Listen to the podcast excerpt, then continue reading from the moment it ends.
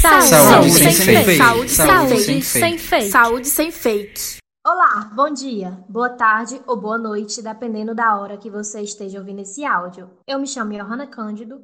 Eu me chamo Carlos Henrique. E eu me chamo Maria Raíssa. Nosso podcast de hoje será um dicionário sobre palavras usadas quando falamos de eventos relacionados ao cérebro, que com certeza você já deve ter ouvido no dia a dia, mas que não sabe o real significado. Cérebro. Todos nós temos um, mas será que sabemos o significado desse termo? Popularmente conhecido como miolo, juízo, cérebro, mas o jeito correto de falar é cérebro, órgão do sistema nervoso que controla todo o corpo. Ele é responsável pelas ações voluntárias e involuntárias do nosso corpo. As ações voluntárias são aquelas que nos permitem ter vontade própria, como, por exemplo, comer, falar, brincar, mexer o dedão do pé e muitas outras. Já as ações involuntárias são aquelas que fazemos sem perceber, como bater o coração, respirar, aquelas que o corpo faz mesmo quando você está dormindo. Você já teve ou conhece alguém que teve um AVC? Mas você sabe o que significa A de acidente, V de vascular e C de cerebral, ou seja, acidente vascular cerebral. Acontece quando vasos que levam sangue ao cérebro entopem ou se rompem, provocando a paralisia da área cerebral que ficou sem circulação sanguínea. É uma doença que acomete mais os homens e é uma das principais causas de morte, incapacitação e internações em todo o mundo.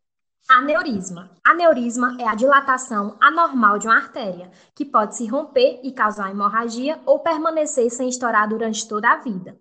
Ele pode ocorrer em qualquer artéria do corpo, como as do cérebro, do coração, do rim ou do abdômen. O aneurisma surge pelo enfraquecimento ou defeito na parede arterial. A pessoa pode nascer com problema ou adquiri-lo a partir de fatores como hipertensão não controlada com medicamentos, tabagismo ou traumatismo.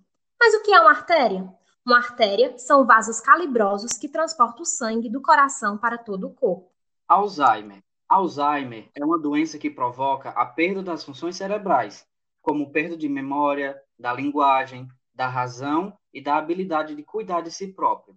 Cerca de 10% das pessoas com mais de 65 anos e 25% com mais de 85 anos podem apresentar algum sintoma deste problema. Profissional neurologista. Quando você tem alguma doença ligada ao cérebro, procura-se um neurologista, que é um médico especializado somente nessa parte do corpo. Apresentamos nesse podcast cinco palavras muito usadas na área da saúde.